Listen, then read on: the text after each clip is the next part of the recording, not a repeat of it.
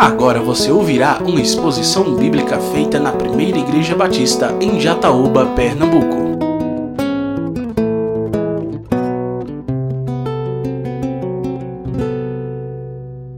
Abra sua Bíblia nessa noite. Evangelho escrito pelo apóstolo João, capítulo 3.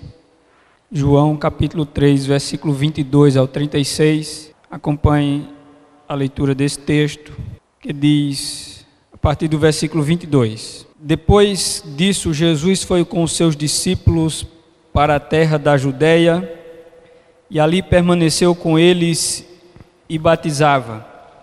Ora, João também estava batizando em Enon, perto de Salim, porque ali havia muitas águas, e o povo se dirigia para lá e era batizado.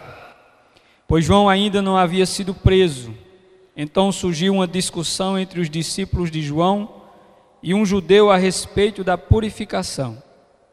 E foram até João e lhe disseram: Mestre, aquele que estava com o Senhor no outro lado do Jordão, do qual o Senhor deu testemunho, está batizando e todos vão até ele. João respondeu: Ninguém pode receber coisa alguma se não lhe for dada do céu. Vocês mesmos são testemunhas de que eu disse: Eu não sou o Cristo, mas fui enviado como seu precursor. O que tem a noiva é o noivo. O amigo do noivo que está presente e o escuta se alegra muito por causa da voz do noivo, pois essa alegria já se cumpriu em mim. Convém que ele cresça e que eu diminua. Quem vem das alturas certamente está acima de todos, quem vem da terra é terreno e fala da terra. Quem veio do céu está acima de todos e dá testemunho daquilo que viu e ouviu. Mas ninguém aceita o seu testemunho. Quem, porém, aceita o testemunho que ele dá, certifica que Deus é verdadeiro pois aquele que Deus enviou fala as palavras de Deus, porque Deus não dá o Espírito por medida. O Pai ama o Filho e entregou todas as coisas nas mãos dele. Por isso, quem crê no Filho tem a vida eterna. Quem se mantém rebelde contra o Filho não verá a vida, mas sobre ele permanece a ira de Deus. Uma palavra de oração. Nosso Deus e Pai, o que desejo nessa noite é que o Senhor, por meio desta palavra que nós acabamos de ouvir, continue a falar conosco. Em nome de Jesus. Amém. Queridos irmãos e amigos que se encontram nessa noite, neste lugar de culto para adorarmos junto ao Senhor. O texto que acabamos de ler nos fala algo a respeito de quando João Batista estava batizando, assim como ele costumava fazer, e anunciar a mensagem do arrependimento. E ali surge uma controvérsia, uma discussão Alguém levanta um questionamento acerca do Cristo, sobre o que ele andava fazendo, sobre as pessoas que estavam o seguindo. E essa pessoa questiona os discípulos de João acerca deste assunto, porque muitos estavam deixando de seguir a João para seguir a Jesus Cristo. O número de pessoas que procuravam João Batista havia diminuído de forma significativa. E o número daqueles que procuravam o Cristo havia aumentado de forma expressiva. E é por conta disso que alguém faz esse questionamento. E os discípulos de João, sem ter uma resposta concreta, vão até ele e ao chegar a ele diz: Mestre, aquele ao qual o Senhor deu testemunho dele ali do outro lado do Jordão, está batizando e as pessoas estão seguindo a ele e não estão mais te procurando. E João Batista vai dizer algumas coisas das quais nessa noite nós vamos buscar refletir. E uma das coisas que ele vai dizer aos seus discípulos é o seguinte: Vocês lembram-se de que eu dei testemunho, dizendo que eu não sou o Cristo. Mas eu sou apenas que veio preparar, eu sou o precursor. E aí é quando João continua o seu discurso dizendo para os seus discípulos o seguinte: que Jesus era o noivo e ele era apenas o amigo do noivo. E assim como costumava acontecer nos casamentos judaicos, o amigo do noivo se alegrava pela felicidade do noivo. E João vai dizer o seguinte: a minha alegria é diante do que vocês estão me dizendo. O que vocês estão me relatando, esta é a minha alegria.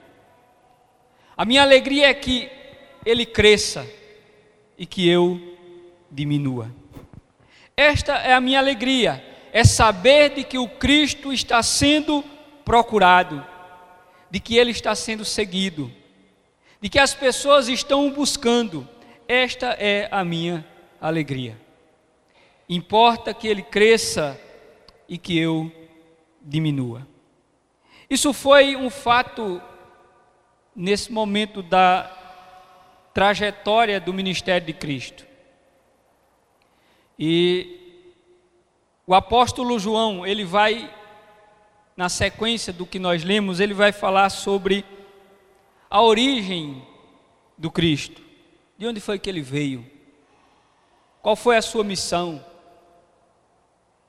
E por conta disso, nós vamos, nesta noite, falar sobre a quem nós devemos seguir.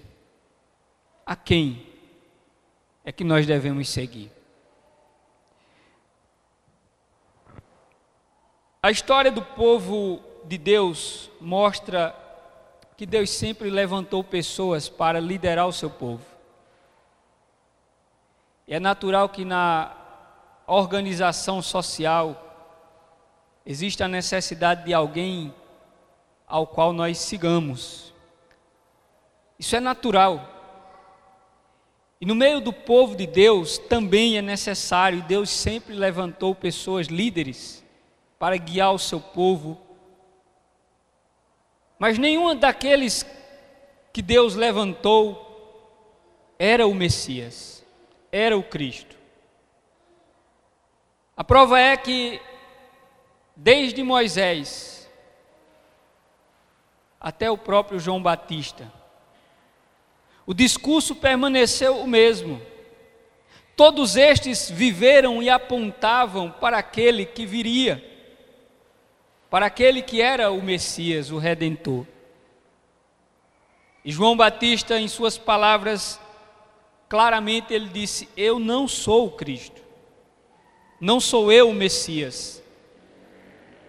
Ele havia dito em um outro momento que Jesus era o Cordeiro de Deus, de que Jesus era o Filho de Deus.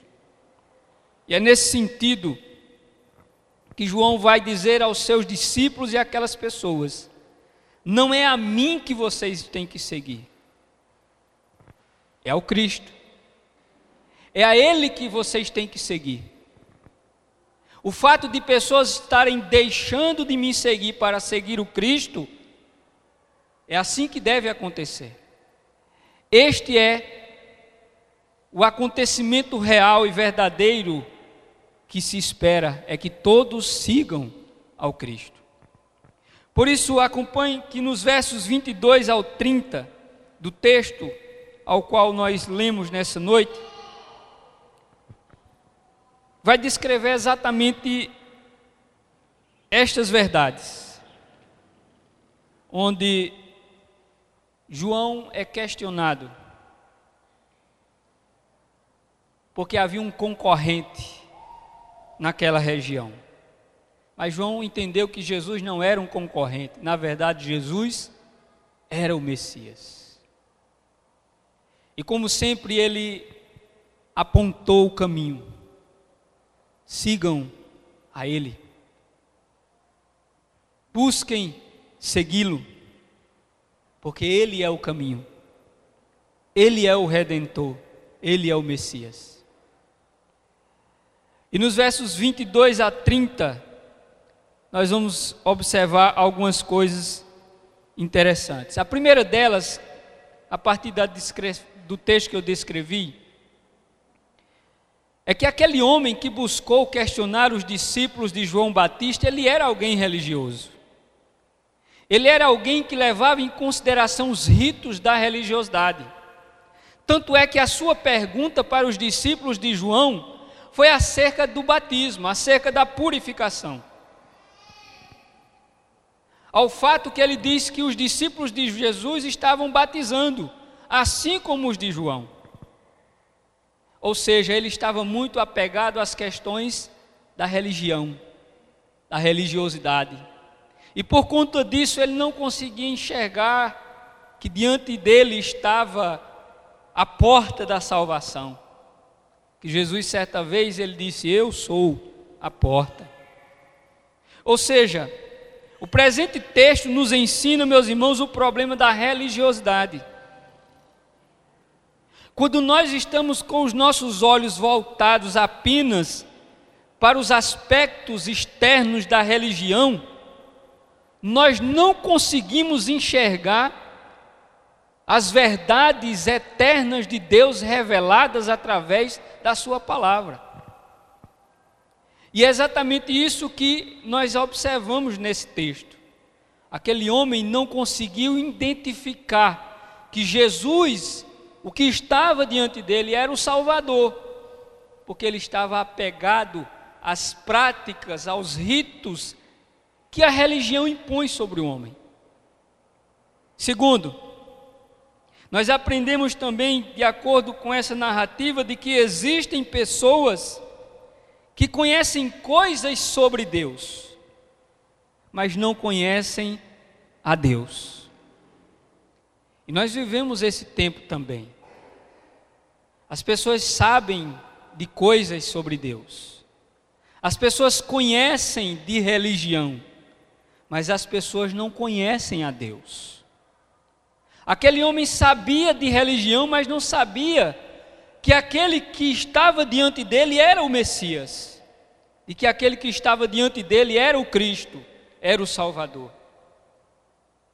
Quando nós nos colocamos debaixo dessas coisas, nós perdemos de enxergar as revelações de Deus para conosco. Também observamos que existem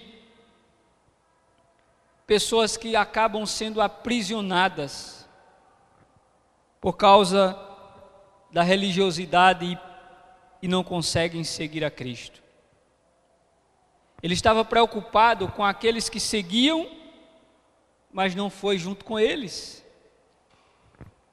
O seu questionamento era apenas se João não estava preocupado por estar perdendo os discípulos. Se João não estava preocupado com perdendo, porque estava perdendo discípulos. Isso é um problema também da atualidade. Muitas vezes nós nos preocupamos porque nós às vezes perdemos pessoas. Se nós perdermos pessoas para Cristo, não estamos perdendo nada.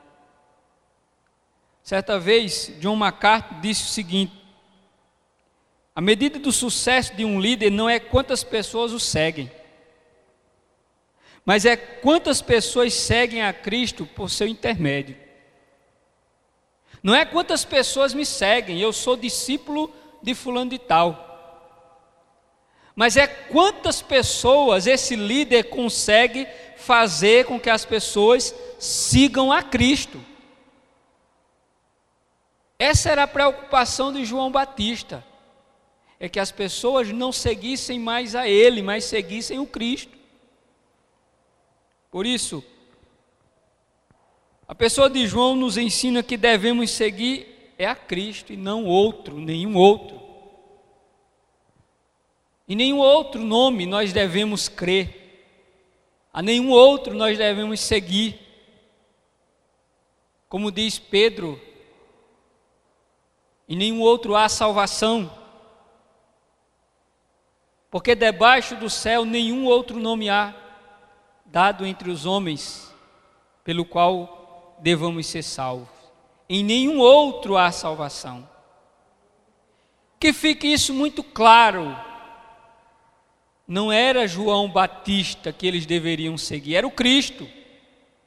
Assim como em nossos dias, nós não devemos seguir homem nenhum, apenas seguir a Cristo. É isso que o apóstolo João escreve a partir dessa narrativa histórica sobre João Batista. E João tinha essa consciência. Diferente de muitos líderes da atualidade que fazem questão de que as pessoas sejam seus discípulos e não discípulos de Jesus. Quando na verdade nosso papel não é outro senão fazer com que as pessoas sigam a Cristo. Que as pessoas encontrem o caminho. De que as pessoas entrem pela porta. De que as pessoas caminhem após o Cristo, não após a mim. O próprio Jesus disse o seguinte certa vez: se alguém quiser ser o meu discípulo, negue-se a si mesmo, tome cada dia a sua cruz e siga-me. Jesus não mandou nós seguirmos a nenhum outro, mas ele disse: siga-me, siga a mim. É a Cristo que nós temos que seguir. É a Cristo, apenas a Cristo, porque não existe nenhum outro. Por isso, João Batista disse muito bem, e muitos líderes hoje não têm essa capacidade de dizer que ele cresça e que eu diminua. O que nós estamos vendo é uma corrida desenfreada por seguidores, quando na verdade o papel de cada um de nós, de cada líder, é que essas pessoas sejam entregues a seguir a Cristo, a caminhar com Cristo. Partir do verso 31 ao 35, João vai falar sobre a supremacia de Jesus. Por que é que nós precisamos seguir a Cristo e não a João Batista? É porque Cristo é superior a João Batista. É porque Jesus é do céu, ele não é da terra. Veja o que é que diz o versículo de número 31. Diz o seguinte: Quem vem das alturas certamente estar acima de todos. Quem vem das alturas certamente está acima de todos. Quem vem da terra é terreno e fala da terra. Quem veio do céu está acima de todos. Com isso, João Batista está falando da supremacia de Cristo. João está dizendo que o único que pode ser adorado é aquele que é do céu. Não se deve adorar a ninguém aqui da terra. Não se deve seguir a ninguém aqui da terra. O que João está dizendo é que apenas aquele que é de cima, que é do céu, que é divino, é Ele, unicamente a Ele, exclusivamente a Ele, que nós devemos seguir apenas a Ele. Porque Jesus veio do céu e está acima de todos. Paulo disse na sua carta aos Filipenses que Deus deu a Cristo um nome que está acima de todo o nome. E ao nome de Jesus Cristo, disse Paulo, todo joelho tem que se dobrar toda língua precisará confessar que Jesus Cristo é o Senhor, para a glória de Deus Pai. É a Cristo e não a João e a nenhum outro homem ou a, a qualquer outra pessoa que devemos seguir. A supremacia de Jesus fica evidente quando João Batista, quando o apóstolo João diz o seguinte ainda no verso 32. Ele vai dizer no verso 32 o seguinte: que ele, o Cristo, ele dá testemunho daquilo que ele viu e ouviu. E onde foi que Jesus viu e ouviu? Ele viu e ouviu diante do Pai. Jesus é o único que esteve com o Pai, e por conta disso, ele é o único que tem autoridade e o direito de ser adorado e seguido, porque ele fala daquilo que ele conhece, daquilo que ele viu e daquilo que ele recebeu do Pai.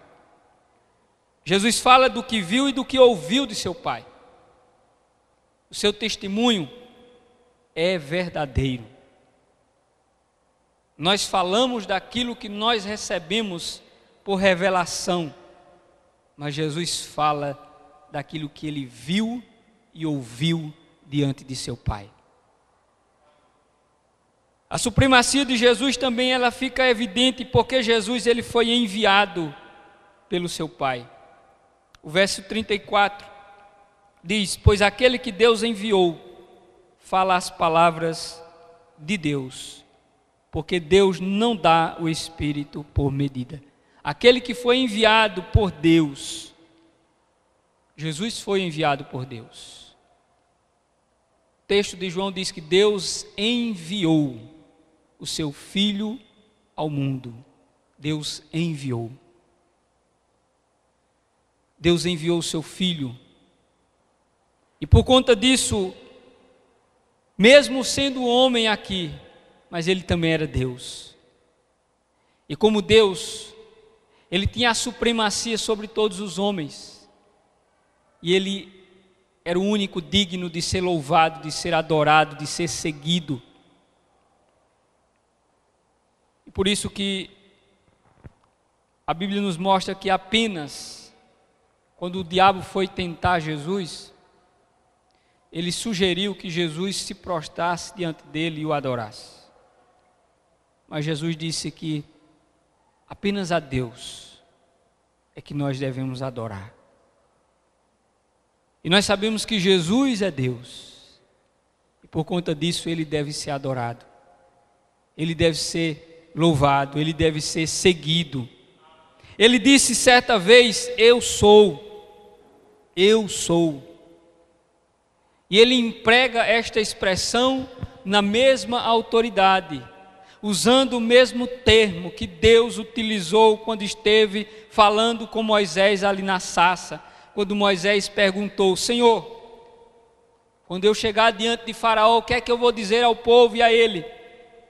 E Deus disse para ele: Você vai dizer apenas que o eu sou me enviou. E é essa mesma expressão que Deus utiliza para falar com Moisés, que Jesus também a emprega, por diversas vezes, quando ele diz: Eu sou o caminho, eu sou a porta, eu sou o bom pastor, eu sou o pão vivo que desceu do céu. Tudo isso são reivindicações da sua supremacia como Deus. Por isso, é preciso entender que Jesus, ele era superior a todos os homens porque ele foi enviado diretamente pelo Pai. Jesus tinha supremacia porque ele tinha autoridade. Quando ele ressuscitou, ele disse aos seus discípulos, quando estava prestes a subir ao céu: É-me dada toda a autoridade no céu e na terra.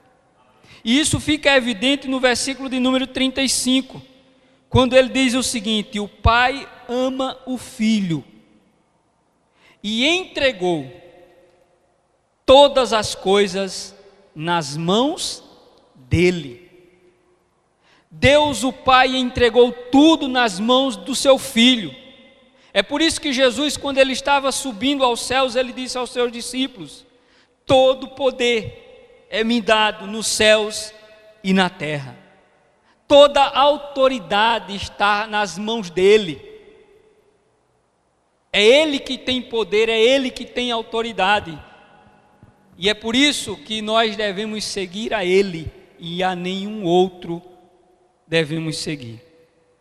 Por isso, o texto é claro quando diz que nós precisamos seguir a Cristo e não a João Batista. Devemos seguir a Cristo e a nenhuma outra pessoa. A nenhum outro homem. A nenhum outro líder. Como disse Pedro, em nenhum outro há salvação. O grande problema das pessoas é que elas estão ainda presas por causa da religião e não conseguem enxergar que diante deles está o Cristo, assim como aquele homem que questionou os discípulos de João Batista. O verso 36 vai falar sobre o fato de que é em Jesus que a vida eterna se encontra. Um teólogo chamado William Barclay, ele disse certa vez o seguinte: toda a vida de um homem se concentra quando chega a uma encruzilhada. O que é que William Barclay estava dizendo com isso? Ele estava dizendo isso baseado no verso de número 36 que nós vamos ler agora. O verso 36 diz o seguinte: Por isso, por isso o quê? Porque Jesus é o enviado de Deus, porque Jesus tem toda a autoridade, porque Jesus é aquele que viu e ouviu diretamente de Deus, porque Jesus é o Messias. Quem crer nele, quem crer no Filho, tem a vida eterna. Mas quem se mantém rebelde contra o Filho não verá a vida mas sobre ele permanece a ira de Deus. É nesse sentido que esse autor está dizendo que todo homem, todo homem, ele chega a um ponto na sua vida que ele vai se encontrar em uma encruzilhada. Ou seja, ele terá que tomar uma escolha na sua vida. Certa vez, Moisés chegou para o povo de Deus e disse: Olha, está aqui, Escolham a vida ou a morte. Vocês escolhem ou a vida ou a morte, a qual está diante de vocês. Escolham a vida para que vivam.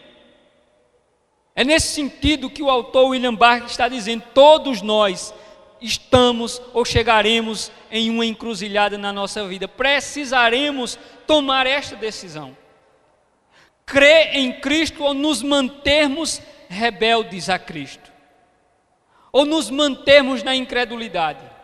Ou nós vamos crer que Jesus é o Filho de Deus, ou nós continuaremos não crendo de que Ele seja o Filho de Deus. É nesse sentido que esse autor está descrevendo. E João, ele volta a pôr os homens frente a esta opção. É isso que João está dizendo: quem crê no Filho tem a vida eterna. Mas quem não crê, sobre ele permanece a ira de Deus. Quem crê em Jesus tem a vida eterna, meus irmãos. O Isbe disse o seguinte: não é possível mantermos-nos neutros diante dessas situações. Alguém não pode dizer, olha, eu não quero crer, e nem tampouco, em outras palavras, existe um, algum, um grupo de pessoas chamadas de agnósticos. Agnósticos são aqueles que dizem que nem acredita, mas também eles não, eles não creem que Deus existe, mas também eles não negam que Deus não existe. E é assim que muitas pessoas se acham que é possível viver na neutralidade. Só que diante dessas coisas não é possível sermos neutros. Ninguém pode ficar em cima do muro dizendo que vai optar em seguir a sua vida sem crer ou crer. Ele vai seguir sem fazer nenhuma dessas escolhas. Não é possível. Tanto é que Jesus disse: nós temos apenas essas duas opções: a porta larga, a porta estreita, o caminho largo, o caminho estreito. Não temos uma terceira opção, ou nem tampouco podemos ficar neutros nessas escolhas. O que o texto nos diz é que quem crê tem a vida eterna, mas quem não crê, sobre ele permanece a ira de Deus. E uma das coisas que o autor nos coloca aqui, de acordo com esse texto, é que vida eterna não significa apenas a eternidade no céu. Significa dizer que nós já usufruímos dessa vida de Deus a partir do momento que nós cremos e experimentamos a regeneração. Nós já passamos a usufruir esta vida eterna.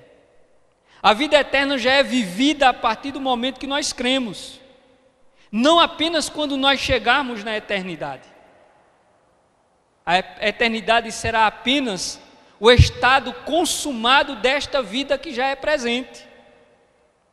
Por isso, é preciso entender que nós já desfrutamos desta vida eterna, como também aqueles que não creem já usufruem da ira de Deus sobre as suas vidas texto é claro.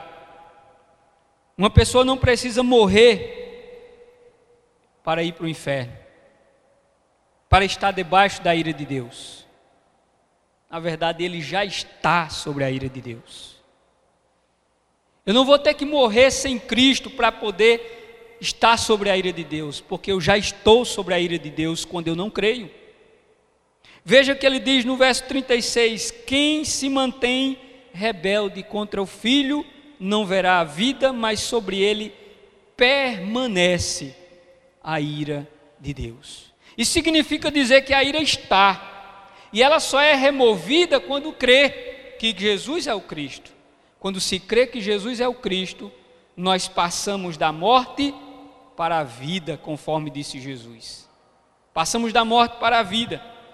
Por isso, é preciso entendermos que quem tem o filho tem a vida eterna. Quem não tem, sobre ele permanece a ira de Deus. Certa vez, um homem, ele era muito rico, e ele tinha um filho. E ele, por conta da sua riqueza, ele tinha o hábito de adquirir quadros famosos, importantes, de grandes pintores. Ele era colecionador de quadros. Vários quadros famosos ele possuía na sua galeria particular. E o seu filho era um apreciador juntamente com ele. Mas chegou um momento em que o seu filho acabou sendo convocado para ir à guerra. E aquele jovem foi à guerra e de forma valente lutou, mas ele veio a morrer. Ele morreu quando ele estava salvando vidas naquela guerra. E certa vez alguém chega para trazer a notícia para aquele pai, para dizer para ele que o seu filho havia morrido na batalha. Aquele pai lamenta, chora muito, porque eles tinham uma intimidade muito profunda.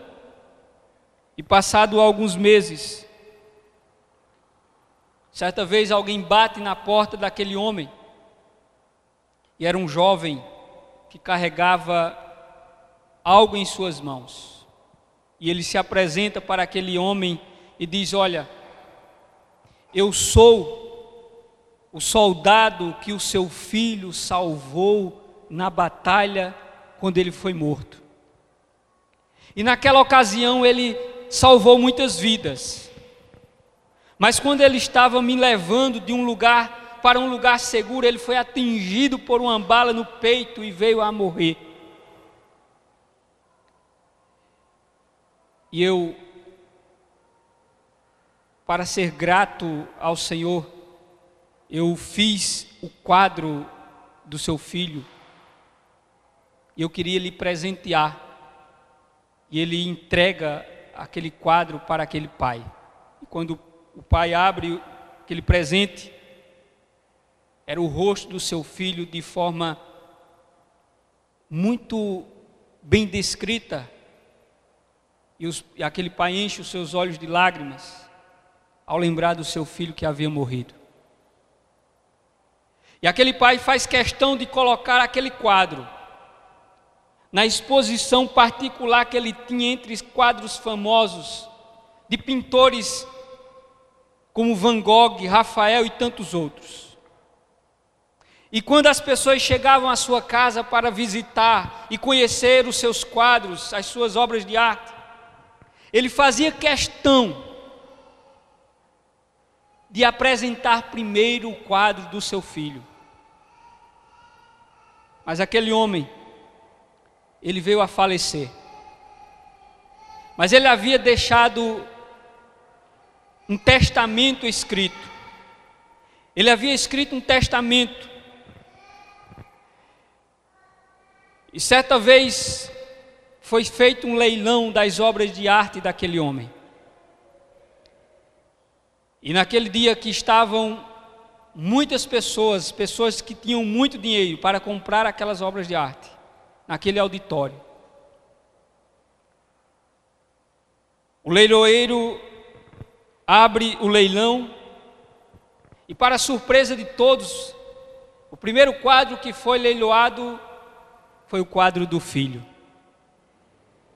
Os compradores, os colecionadores questionaram porque não leiloar primeiro as grandes obras de arte, estarem perdendo tempo leiloando um quadro como aquele. Mas o leiloeiro continuou insistindo e dizendo que o quadro que seria leiloado primeiro seria aquele. Mas ninguém queria dar nada pelo aquele quadro. E depois de tanta insistência, um senhor que estava ali no cantinho, ele deu um, um certo valor e ninguém mais quis dar um outro valor para tentar adquirir aquela obra. E o leiloeiro bateu o martelo e disse: O quadro está vendido. E as pessoas em polvorosa disseram: Então vamos partir logo para as outras obras de arte, que é o que nos interessa. E aquele homem que dirigia aquele leilão disse: O leilão está encerrado. E todos ficaram surpresos com aquela declaração, mas é que o leiloeiro disse: Olha, havia um segredo que só era permitido ser revelado neste momento. É que o dono dessas obras de arte, ele havia feito um testamento. E o testamento está escrito o seguinte: Aquele que comprar o quadro do filho, todas as outras obras de arte será dele. Por que, que estou usando essa ilustração e por que eu utilizei essa ilustração que outros pregadores também utilizaram para falar desse texto? É porque João está dizendo o seguinte: quem tem o filho tem a vida eterna. E nessa história foi mostrado de que quem adquiriu o quadro de filho acabou conquistando todas as outras coisas, acabou herdando todas as outras coisas. Isso significa dizer, meus irmãos, que Jesus é suficiente, de que Jesus é tudo, de que Ele é único, de que Ele é exclusivo.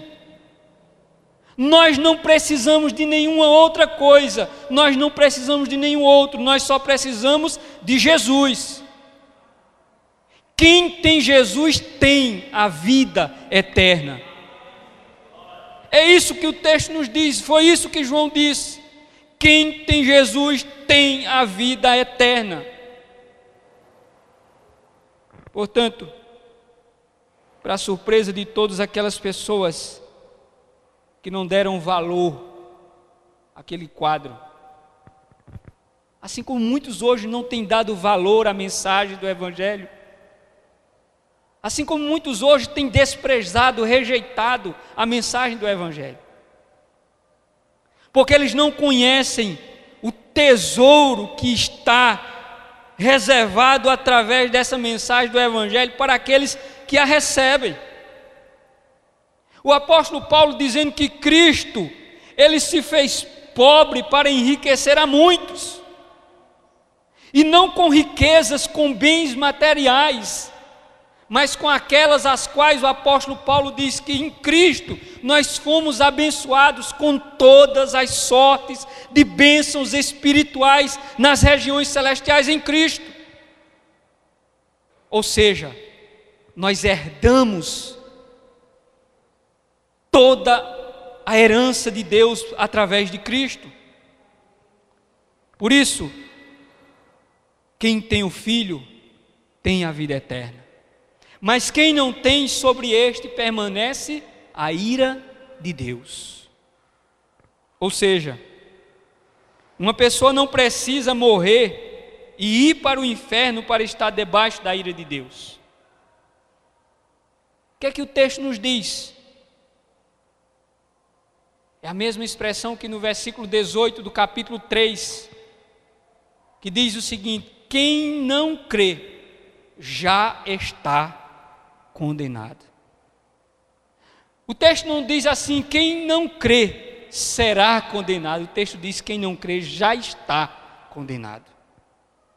E o que está sendo dito é que quem não crê que Jesus é o Filho de Deus, permanece sobre ele a ira de Deus. Não se trata de que Deus tenha feito descer sua ira sobre ele, é que ele acabou atraindo a ira de Deus sobre a sua vida. Se rejeitarmos, nunca desfrutaremos da vida eterna. E não apenas isso, mas a ira de Deus permanecerá sobre nós. Permanecerá sobre nós. Sigamos a Cristo, meus irmãos e amigos. Sigamos a Cristo. Mas se permanecermos rejeitando o seu testemunho, permaneceremos sobre a ira de Deus. A quem que nós devemos seguir? A quem? Jesus ou João Batista? Jesus ou os homens? Ou qualquer outro líder? A quem? Apenas a Cristo apenas a Jesus é que nós devemos seguir. Apenas a Ele, unicamente a Ele, exclusivamente a Ele, porque Ele é o Filho de Deus. Que todos aceitem esse testemunho e não rejeitem o testemunho de que Jesus é o Filho de Deus. Quem nele crê, tem a vida eterna. Mas quem não crê, sobre ele permanece a ira de Deus. Você acabou de ouvir uma exposição da Palavra de Deus feita na Primeira Igreja Batista em Jataúba, Pernambuco. Para ouvir esta e outras mensagens, acesse facebook.com/barra Igreja Batista Jataúba.